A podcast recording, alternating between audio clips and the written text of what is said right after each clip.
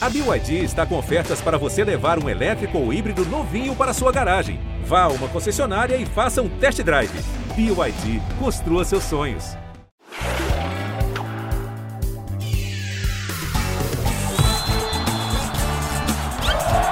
Fala, meu cartoleiro, minha cartoleira. Estamos chegando com mais uma edição do Cartola Cast para resumir o que foi a rodada do meio de semana e já projetar o final de semana, o que vem por aí, jogos muito importantes para a sequência do campeonato e para o nosso Cartola também. Para hoje eu estou aqui na companhia, de sempre, agradabilíssima aqui do Cássio Leitão e do nosso querido mestre Cuca, né, um dos nossos influencers nessa temporada, cartoleiro mais regular das últimas duas temporadas do Cartola. Começar então pelo mestre Cuca. Tudo bem, mestre Cuca? Como é que você está, meu amigo? Salve, salve, cartoleiros! Tudo bem, graças a Deus. Um grande abraço a todos aí. Cássio, Bernardo, tá aí voltando de férias, revigorado. E vamos é, lá. Já vamos tá nessa. Um, um, um, gostinho já de, de final de campeonato, né? Ainda mais que vai ser intenso agora, aí com menos de 30 dias, né? Já começa a dar até uma saudade. Mas enfim, vamos lá, para mais uma rodada difícil. Pois é, vamos para ela. E Caçocla, tudo bem, meu amigo? Ó, se você já trabalha muito, você vai ter que trabalhar ainda mais agora, porque daqui a pouco a gente vai entrar naquela rotina de jogo todo dia. Você que se vire, Caçocla. fala, Bernardo, fala, Juvenal, mestre Cuca, fala, galera cartoleira. É isso, eu tô ficando animado, cara. Depois de fazer 81 pontos, agora fiz 88, então as coisas estão melhorando. A gente faz aí um apanhado do que rolou nesse meio de semana, mas bora logo projetar essa rodada de fim de semana, que é o que a galera quer saber, né, Ber? Galera quer dicas é. para essa rodada do fim de semana aí. Lembrando que só nove jogos válidos, né? Bahia Atlético Mineiro foi adiado. Daqui a pouco a gente cita os jogos. Perfeito. Só para a gente não dizer que não falou da última rodada, mestre Cuca, foi bem? Te agradou o desempenho aí na, na rodada de meio de semana, não? É, não foi, não foi aquela rodada esperada, porque eu não tinha o Scarpa. E eu acho que foi uhum. a maior decepção dessa rodada. Eu acho que para todos os cartoleiros foi o Veiga não ter batido o pênalti. É sempre complicado você é, dobrar, principalmente no meio-campo, né? E aí eu pensei, ah, não vou dobrar o Palmeiras. Eu vou escolher o Veiga por conta do, do pênalti, né? E aí, na hora do pênalti, ele deu pro Scarpa bater e o Scarpa mitou e eu tinha o Veiga, né? Ainda assim, a pontuação não foi das piores, 66 pontos, né? Mas eu vinha de duas pontuações excelentes, acima de 100 pontos. Mas de, assim, foi uma rodada até razoável, né? De razoável para boa. Os atacantes corresponderam, fizeram gols. Os principais atacantes, Marinho, Gabigol, né? Então, foi uma rodada boa no geral. A sua conta, você gostou do seu desempenho? Fala aí. Gostei muito. Eu botei os dois, apostei no Scarpa e no Veiga. E no ataque do Flamengo, eu fiquei desesperado ontem com o Renato Gaúcho, porque eu botei os três. Botei Michael, Gabriel e Bruno Henrique. E aí o Gabriel começou, fez um gol, os dois entraram no decorrer. E ainda bem, o Bruno Henrique não fez tanto, mas fez melhor que o meu reserva, que foi o Yuri Alberto. O Yuri Alberto negativou, fez menos 0,10. Então o Michael entrou e fez gol também, então é, não tive tanto prejuízo. E teve até gente me mandando mensagens. Não, quando o titular joga e começa no banco, vocês têm que já acionar o banco. Aí eu expliquei, não, não é bem assim. Aí o seu, o, o seu titular de origem entra e faz um gol, e você vai querer a pontuação dele. A galera fica sempre tentando aquele, aquela melhor forma de pontuar, né? Mas é, tem que ter um regulamento e seguir e acabou que foi de boa. Posso citar a seleção da rodada rapidinho aqui, que a gente já, já pula para 32. Houve empate no gol, né? João Paulo dos Santos e Hugo Souza do Flamengo com sete pontos. Aliás, foi uma surpresa o Hugo Souza jogar, né? Nas laterais, Rodinei, é, do Flamengo com 11 e 10, Vitor Luiz do Palmeiras 8 e 90, duas surpresas também. Zagueiros, Pedro Henrique fez gol do Atlético Paranaense, 8 e 40. Kusevich do Palmeiras 8,30, muitas surpresas na seleção. Entre os meias, o Scarpa foi o maior pontuador da rodada com 20,90. Zé Wellison do Esporte fez um belo gol de falta 11,50. Dauan do Juventude fez gol contra o Inter 10,20. No ataque ele voltou. Marinho, 14,50. Mestre Cuca botou no nosso time oficial do Cartola, o Marinho. Keno do Atlético Mineiro fez 11,50, arrebentou, que golaço de fora da área. E o Mikael deixou o dele de novo, do esporte, com 11,20. E o melhor treinador foi o Abel Ferreira. Apostei bem nele. Ele foi o treinador que mais pontuou, fez 9,13. Perfeito, Caçoca. Só para não dizer que eu não falei do meu, eu fiz 76 pontos na rodada e tive duas semelhanças aí com você. Eu dobrei os meios do Palmeiras, né? O Veiga e o Scarpa. Só aí eu já garanti boa parte da minha pontuação. E eu também tinha colocado, eu também coloquei Gabriel e Michael no meu ataque. O Michael era o capitão. Só que eu estava tranquilo, porque o meu reserva, que era o Mikael do esporte, tinha feito 11.2. Então, no início do jogo do Flamengo, eu não sabia nem se eu queria que o Michael entrasse, né? Para não correr o risco dele entrar aos 35 do segundo tempo e não fazer nada. Mas acabou que em um tempo de jogo, ele praticamente igualou a pontuação do Mikael do esporte. Ao invés de fazer 22, eu fiz 20, 20.4, se não me engano, né? A pontuação do Misha, e deu tudo certo no final das contas. Mas olha só, jogos da rodada 32, para a gente começar a avaliar. Atlético Goianiense e Santos, às 5 da tarde, no estádio Antônio Ascioli. Às seis e meia tem América Mineiro e Grêmio. Que jogo, hein? Às sete tem Inter e Atlético Paranaense. Também às sete, Bragantino e Fortaleza, outro jogo bom. No sábado tem Corinthians e Cuiabá, nove horas da noite, na Arena do Corinthians. E no domingo a gente tem às quatro da tarde São Paulo e Flamengo, no Morumbi. Tem Fluminense e Palmeiras às seis e quinze no Maracanã. Tem às sete da noite Ceará e Esporte no Castelão. E ainda no domingo tem Chapecoense e Juventude na Arena Condá. A Chape já está matematicamente rebaixada, né? vai cumprir tabela e vai tentar melhorar o seu desempenho até o final do campeonato. Por enquanto, vai sendo um dos piores desempenhos da história dos pontos corridos, esses 15 pontos da Chape. E a gente tem uma partida que não vai valer para a rodada no Cartola, que é Bahia e Atlético Mineiro. O jogo foi remarcado para o dia 2 de dezembro, às 7 da noite, então não vai valer nem agora, nem lá perto do dia 2. Esse jogo vai acontecer sem a participação do Cartola. Vamos começar a avaliar, então. Fala, fala, só, pessoal. Só um adendo, é, muito se fala de arbitragem, né? eu vou fazer um comentário sobre tabela. O esporte tem se sentido prejudicado e eu concordo muito. O jogo Bragantino Esporte ia ser no fim de semana da final da Sul-Americana. E aí anteciparam esse jogo, esse jogo já foi realizado, ou seja, o esporte não enfrentou o Bragantino pensando na Sul-Americana. E agora o Grêmio vai enfrentar o Bragantino quatro dias antes. E aí o esporte ia enfrentar o Flamengo na semana da final do, da Libertadores e não vai mais enfrentar, e quem vai enfrentar o Grêmio de novo. Então, de certa forma, o Grêmio é, é, teve uma compreensão para a tabela aí muito melhor do que o esporte. E os dois estão na mesma briga aí. O próprio jogo agora do, do Bahia contra o Atlético Mineiro, que não vai valer, é, não ficou muito bem explicado isso, é, esse adiamento. E aí anteciparem um dia o Atlético Paranaense e Atlético Mineiro, que esse jogo sim poderia ser adiado, até para o Atlético Paranaense se dedicar integralmente à final da Sul-Americana. Nem pensaram nisso exatamente, eu acho que tinham que adiar os jogos dos finalistas da Sul-Americana e da Libertadores para que eles ficassem uma semana sem jogar antes desses jogos muito importantes. Mas são coisas que a gente não entende muito bem. Eu só acho muito legítimo o esporte reclamar dessas alterações.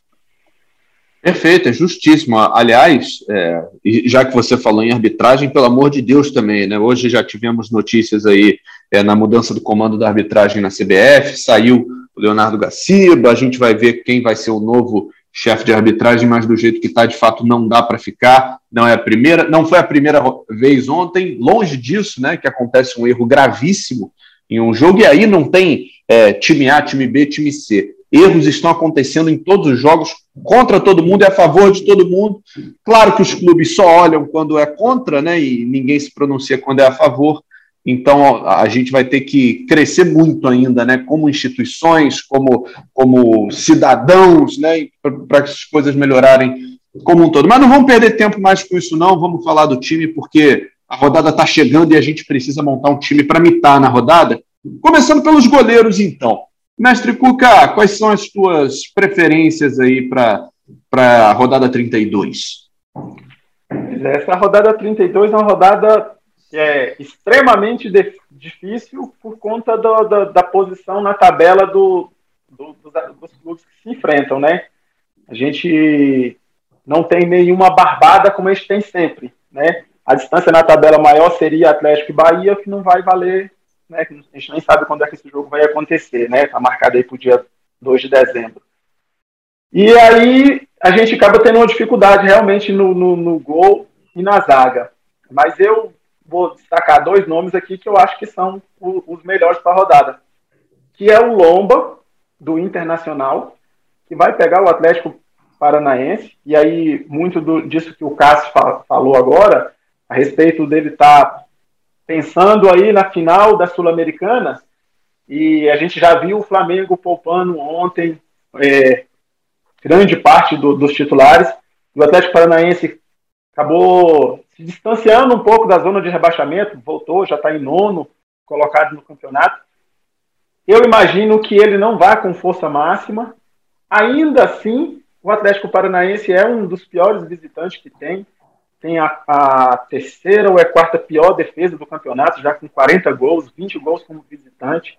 E, e não tem feito muitos gols também. Tem um, um ataque bem ineficiente quando joga como visitante. Então eu vejo o Lomba aí como um dos grandes nomes. E o Maílson, que já tem 121 defesas no campeonato, é, é o que tem o maior número de defesas, a maior média, mais de quatro defesas por jogo.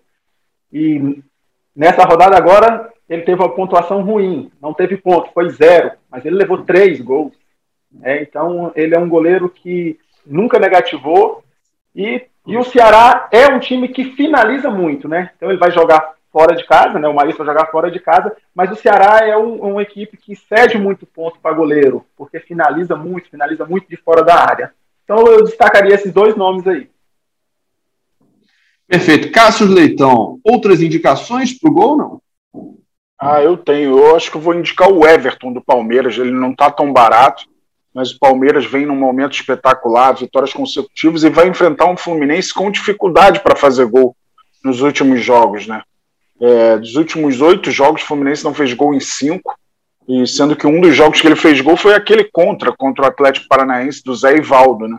Então, e ainda tem a possibilidade de não ter o Luiz Henrique, que eu acho que vem sendo um cara crucial no Fluminense. Ele está com sobrecarga aí e possibilidade de lesão muscular, talvez não jogue contra o Palmeiras. Então, eu gosto muito da opção do Everton. Para falar de uma opção mais barata, é, eu iria no João Ricardo, do Ceará. O esporte fora de casa tem mais dificuldade, então acho que o João Ricardo do Ceará é uma boa pedida, está bem baratinho, está 2,80. É bem verdade que a gente ficaria sem reserva, né? Mas não tem por que o João Ricardo não começar o jogo como titular, já que vive bom momento no Vozão. Pois é, e para quem, quem quer escalar o goleiro do Ceará, seja ele quem for, né, coloca o reserva do João Ricardo como titular e o João como reserva, que aí quem jogar vai pontuar para você, né, independentemente de ser o João Ricardo ou de ser o seu reserva o imediato. O Richard, é, exatamente. Pior que eu narrei o jogo dele esses dias e esqueci o nome. É o Richard, exatamente. e só para não, eu não deixar de participar aqui da, dessa conversa, tem um jogo que me chama muita atenção aqui, que é Corinthians e Cuiabá, porque o Cuiabá tem sido um visitante extremamente complicado de se superar, né? Um dos melhores visitantes do campeonato, é, toma pouquíssimos gols. O, o Walter tem tido um desempenho espetacular pelo Cuiabá. Será lei do ex contra o Corinthians, é, mas a gente sabe que ele vai trabalhar bastante, né? Pode até não conquistar o saldo, mas vai trabalhar bastante. E do outro lado, vai ter o Cássio, que a gente acha, eu particularmente acho, que não vai trabalhar muito. Então, assim, quem escolheu o Cássio sabe que ele não vai ser muito exigido. Tem grande chance de não sofrer gol, mas se sofrer, a pontuação vai ficar baixa. E do outro lado, Walter, que é lei do ex, está defendendo muito pelo Cuiabá, mas a gente sabe que vai ser muito atacado. Então, eu acho que são duas faces de uma moeda interessante aí para quem quiser explorar. É um jogo que tem essas, essas nuances aí para a gente ficar de olho. É, laterais, vamos falar então dos laterais, já que falamos dos goleiros. Mestre Cuca, tuas indicações, por favor, meu amigo. Laterais. É, laterais a gente já tem um pouquinho mais, um pouquinho mais de opções. É, eu vou destacar dois nomes aqui que não está assim, muito no, no, no, radar da galera, né? Um é o Patrick, do, do América Mineiro. O Patrick ele tem uma participação ofensiva é, é, muito boa e muito importante para esse time do, do América. O América que concentra a maioria das jogadas pelo lado direito. É, Patrick, com o Ademir. E, e, ele vem pontuando muito bem aí nas últimas rodadas. É, tem o Marlon também como, como uma opção, mas entre ele e o Marlon eu prefiro o Patrick. E, e o outro é o Aderlan, que é o lateral mais caro que tem no, no game, né? 12,80. Mas ele é um, é um lateral, ele é, é um pouco mais, mais completo. Ele já tem dois gols, três assistências e 69 desarmes. Então esse combo aí, ele é difícil de encontrar em laterais. O lateral tem muito desarme, né? É, como o Fagner, que tem 90 desarmes, mas não tem nenhuma assistência e, e nenhum gol. Né? E tem, joga, tem lateral que tem muita assistência, mas não tem desarme, que é o caso do Arana, por exemplo. E ele é, tem esse combo de gol, assistência e desarme. Então eu destacaria esses dois nomes aí. Perfeito. E aí, Caçoca? Então, eu gosto da opção do Reinaldo, principalmente do histórico recente do Flamengo no Morumbi. O Flamengo não vence lá desde 2011, tem muita dificuldade contra o São Paulo. É bem verdade que no turno o Flamengo venceu por 5 a 1 né? É, e o Reinaldo é cobrador de pênaltis, é, tem dois gols, três assistências. Acho que é uma opção interessante para essa rodada. E, cara, um nome diferente assim é o Busanello, da Chape. Ele tem 52 desarmes em 22 jogos. É bem verdade que a Chape agora toda aquela mobilização né, de tentar pontuar, ela já é em vão, né, que não vai mudar a situação dela, está oficialmente rebaixada, mas é um jogo contra o Juventude, acho um jogo aberto. Juventude tem a obrigação de buscar a vitória né, nessa luta contra o rebaixamento, mas eu acho o Busanello uma opção diferente e boa, assim, para essa rodada. Um cara que não faz muitas faltas, tem 15 faltas cometidas em apenas em apenas 15 faltas cometidas em 22 partidas.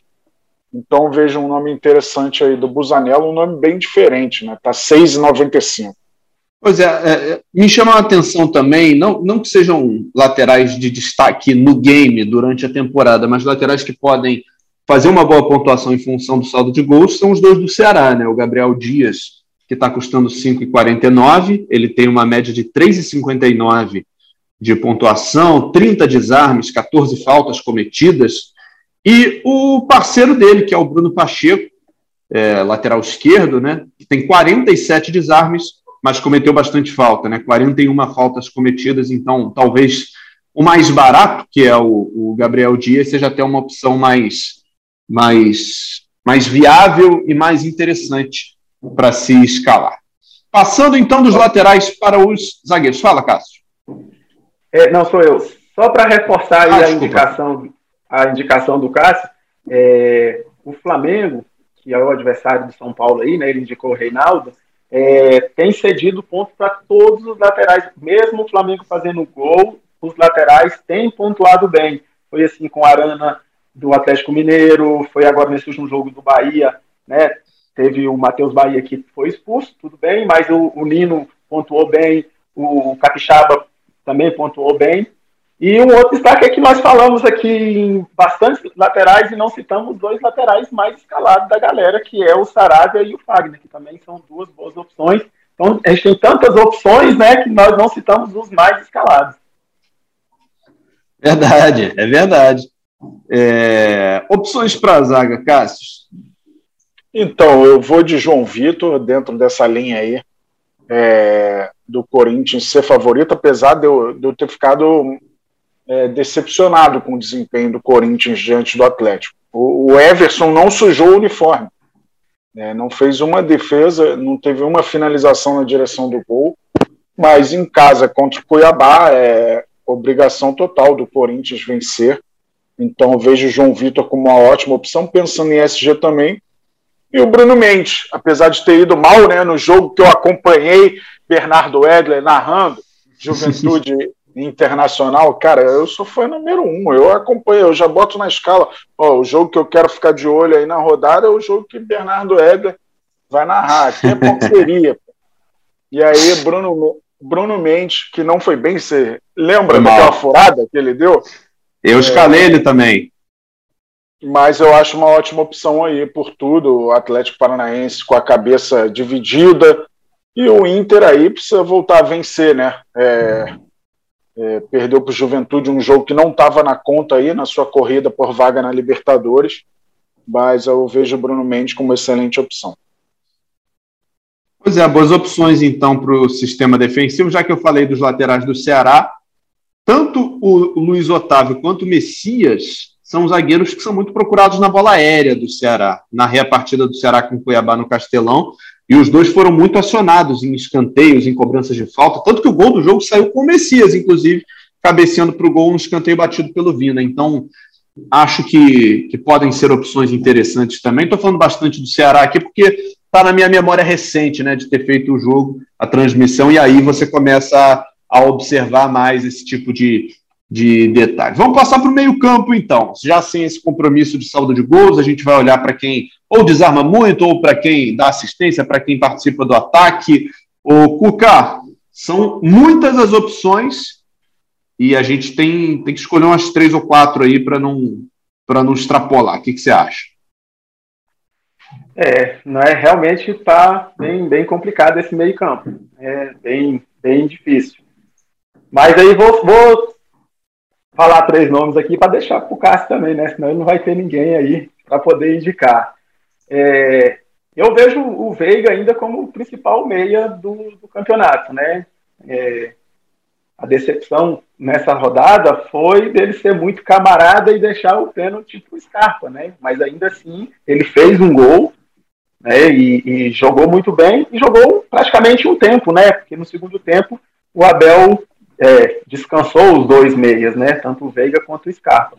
Então eu vou, eu indicaria o Scarpa, o, perdão, o Veiga, né? Que é o artilheiro do Palmeiras no campeonato, com 10 gols.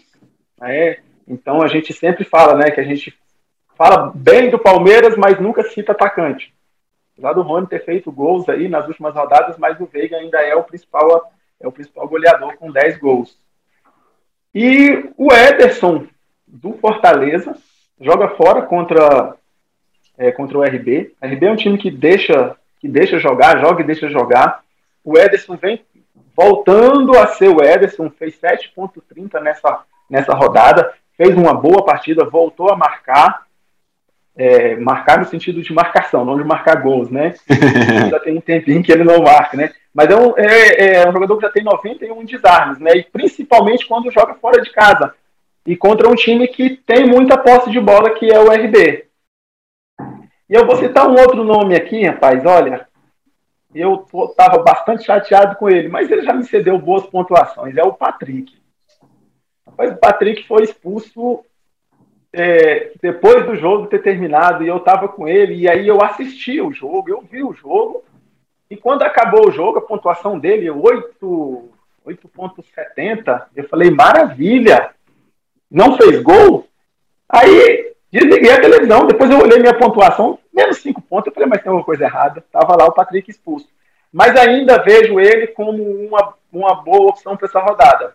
Né? Como eu já tinha falado antes, o Atlético Paranaense está com a atenção um pouco mais voltada para a Sul-Americana, que é uma semana antes da Libertadores, né? Então, é, ou seja, ele tem que pensar nela um pouquinho antes de, de, de Flamengo e Palmeiras, que ainda vai ser na outra semana, né?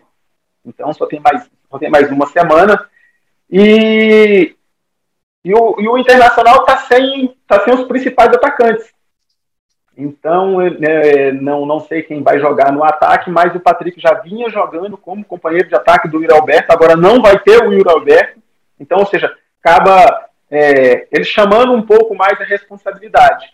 Né? Então, eu citaria esses três nomes aí: Veiga, Ederson e Patrick. Muito bom. Ô, ô Cassius, o mestre Coca falou que ia deixar a opção para você, hein? Sobrou alguma coisa na lista aí? Sobrou, sobrou. Acho que pro ataque vai ser o Matheus Cadorini, né? Que fez gol. Mas no meio, eu acho o Vina uma excelente opção. E eu espero que ele não faça o que o Veiga fez e ele fez, né? Deixou o Kleber bater o pênalti, que ele estava no meu time, mas é, é, aquela minha nuvem, né, do pênalti. Pelo menos ele, ele não bateu, né? Foi o companheiro dele que bateu e perdeu. Acho que é um sinal de que ele ia bater e perder, mas acho o Vina uma peça-chave aí para essa rodada contra o esporte. Eu gosto do Scarpa também, tem a questão da lei do ex, ele não saiu muito bem do Fluminense. É, eu acho que o, o Palmeiras está voltado mesmo para o dia 27 e dando rodagem a esse time titular aí. E, então eu vejo Scarpa como uma grande opção. E o terceiro nome é o Edenilson está lá em cima na briga pela artilharia do campeonato também. É um cara que não, não jogou bem é, na última rodada contra o Juventude, um pouco sobrecarregado, né? Sem o Patrick, ele sente muita falta, mas agora tem o Patrick de volta. Então eu gosto do Edenilson, tem o fator pênalti também. Então eu citaria esses três nomes. Perfeito. E para o setor de ataque, ô mestre Cuca, tem muita opção aqui. Eu tô, já estou olhando a lista aqui para ir escolhendo minhas opções. Mais uma já está escolhida, que será Roger Guedes do Corinthians contra o Cuiabá. Eu confio que, que nessa rodada ele vai, vai entregar, porque ele vem de menos meio ponto, né? Tá na hora. É, o Roger Guedes, ele, ele começou assim, é, como um foguete, né? Fazendo gol, finalizando, pontuando muito bem. E aí ele teve uma, uma queda de rendimento, juntamente com, com o Corinthians, né? Num todo. E aí, é, você falando do Roger Guedes, eu imagino que ele possa melhorar nesse jogo, porque eu acho que o Silvinho vai deixar de ser teimoso e não vai colocar mais o Renato Augusto como falso nove. Não, não tem, não tem como. É, é literalmente um falso 9. Quer dizer, aí a, a, ordem, a ordem dos fatores ele vai alterar o produto. Ele é um 9 falso. Né? Ele não é um falso 9. Porque realmente ele, ele mata duas posições. Ele mata o centroavante e acaba matando o meio-campo. Né? Então, eu acho que, tirando o Renato Augusto daquela posição, ele passa a municiar um pouco mais o Roger Guedes. Eu acho que o Roger Guedes pode sim fazer uma boa partida. Eu vou citar aqui um, um três nomes, né? É, e ainda vou deixar muita opção para o Cássio. Vou citar primeiro, primeiro o Arthur, que para mim foi uma das decepções dessa rodada. Ele estava no meu time e é o primeiro jogo que eu vejo do Arthur que eu não vejo ele finalizar. Nem finalização, é, sofreu uma falta só, ele participou pouco do jogo. Mas eu assisti o jogo e eu vi que ele pedia muita bola e eles não passavam muito a bola para ele. Mas esse jogo, é, em casa, e ele pontua melhor em casa, e, e, ele vinha numa boa sequência. Eu acho que é uma boa chance aí de recuperação e eu vejo um bom nome aí para o ataque. Outro nome também que é, tem, tem se destacado nas últimas rodadas é o Ademir do América Mineiro. Ele já tem oito gols e uma assistência as últimas pontuações dele realmente são, são bem significativas. Na última, fez gol, fez 9.8 nessa última rodada, né, num jogo, num jogo fora, né? E aí enfrenta o, Grêmio, né? O Grêmio que vem aí é, na zona de rebaixamento, não vem bem. Ele é o quarto pior visitante, já sofreu 22 gols e todos os gols que têm saído do América Mineiro nas últimas rodadas têm participação do, do Ademir. E a outra é o, é o Michael. É, a fase dele é esplendorosa. Nas últimas três rodadas foi 9,90, 12, 20 e 10 pontos nessa última rodada. E olha, essa última rodada ele entrou no segundo tempo.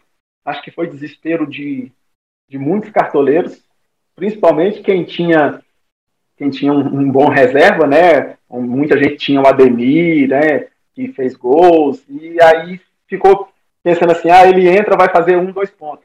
E aí ele com um golpe de MMA, um gol meio de joelho, então a bola procura ele. Então ele tá com ele tá com cheiro de gol. Então o Michael seria minha terceira opção aí para esse ataque. E você, Cassius? Então, é, eu gosto da opção do Marinho para essa rodada, voltando aí. Eu acho que ele precisa ser. É, voltar a ter a confiança do cartoleiro, né? Ele correspondeu na rodada que passou. Então, eu gosto da opção do Luciano, do São Paulo. É, o São Paulo não jogou bem de novo contra o Fortaleza, é bem verdade, mas nos jogos em casa, o São Paulo tem jogado melhor. É, e um terceiro nome, deixa eu ver. E o Luciano gosta do Flamengo, hein? É, o Luciano faz, faz alguns gols no Flamengo. É, o terceiro nome, cara, eu vou de Dudu. Eu vou de Dudu. É, acho que o Fluminense é um time inseguro no momento, o Palmeiras embalado, então estou acreditando muito no Palmeiras. Eu sei que o Abel, é, nesse controle de elenco aí, não, não dá 90 minutos aos atacantes, né? Mas é, pegando um contra-ataque aí, o Dudu vai, pode ir bem mais uma vez aí no cartão. Perfeito, opções de ataque analisadas. Então, vamos falar então do que está faltando, né? Que é o treinador. A gente sempre lembra aqui a importância de um treinador que segure o saldo de gols, né? De um time que segure esse saldo de gols, porque a conta do treinador já sobe muito, né? A partir desses 20, 25 pontos, às vezes 30, dependendo do time, é, de cara, né? Para essa essa média aí do professor. E aí, mestre Cuca, o que, que você está pensando? Quem você acha que vai ficar com esse saldo de gols na mão aí? É, essa rodada agora é, é não dá para cravar um, um, SG, né? Nós viemos aí de, de uma rodada, a antepenúltima rodada, tivemos é, SG em quase todos os jogos, exceto um. Nessa rodada agora já foi bem, bem ruim, né? só três ou quatro SGs. E para essa rodada agora está bem, bem difícil. Eu colocaria o Aguirre como, como o treinador, que tem a chance do SG contra o Atlético Paranaense e também a chance de, de, de fazer gols, né? E somar a, a essa bonificação. O Atlético Paranaense é, sofre bastante gols, então tem essa grande chance aí de, de gols. E além do bônus do SG. Vejo ele aí como a principal, o principal técnico aí para essa rodada. E você, Cassius? Ah, eu vou ser mais conservador, vou no Silvinho mesmo. Eu sei que o Corinthians não tá jogando tão bem e tal, mas acho que é um SG mais seguro, então eu vou no Silvinho. Pois é, eu tô, eu tô tendendo a, a ir contigo, Caçoca. O, o, pequeno Silvio me agrada muito para essa rodada, pensando que o Cuiabá é um time que fora de casa se defende muito bem, mas nem sempre vai lá no ataque buscar os gols. Então acho que o Silvinho tende a ter uma, um saldo de gols aí, uma vida mais tranquila, enfim. Vamos ver, né? A rodada, eu repito, começa no sábado às 5 da tarde, então você tem até as quatro e meia desse sábado para montar o seu time, para escalar. Você que está ouvindo esse podcast, já vai escalando o seu time. Podcast você não precisa ficar com a tela do podcast aberta, então já abre aí o Cartola, pega todas essas opções que a gente mencionou, já vai montando o seu time para quando chegar amanhã, você só daquela. Quando é 4h26, você dá aquela última revisada, mas você já vai estar tá com um time pré-escalado e bem bem encaminhado aí. Mestre Curca, muito obrigado, cara. É sempre um prazer ter você aqui com a gente. Eu sempre aprendo alguma coisa diferente contigo aqui e dessa vez não foi diferente. Você é um cara muito bacana, legal ter você aqui. Valeu. Valeu, Bernardo. Grande abraço, grande abraço, Cássio. É sempre muito bom, sempre muito bom participar desse, desse podcast. É, galera, não deixa de conferir o time. Mercado fecha às 16h30 já vamos ter a escalação aí de Atlético Goianiense e Santos, né? E uma boa mitada para todos. Valeu, Caçocla. Tamo junto, amigo. Muito obrigado mais uma vez. Valeu, B, valeu, Juvenal, valeu, galera cartoleira. Vamos que vamos para essa rodada aí, reforçando aí o que o Juvenal falou. mercado fecha às 16h30 deste sabadão. Monte seu time. Boa rodada a todos. Saudações cartoleiros. Valeu, esse podcast tem edição da Marcela Meis e da Juliana Sá. A coordenação é do Rafa Barros e a gerência do André Amaral. A gente fica por aqui. Terça-feira tem mais Cartola Cast. Fica ligado aqui com a gente. Um grande abraço e até lá. Valeu.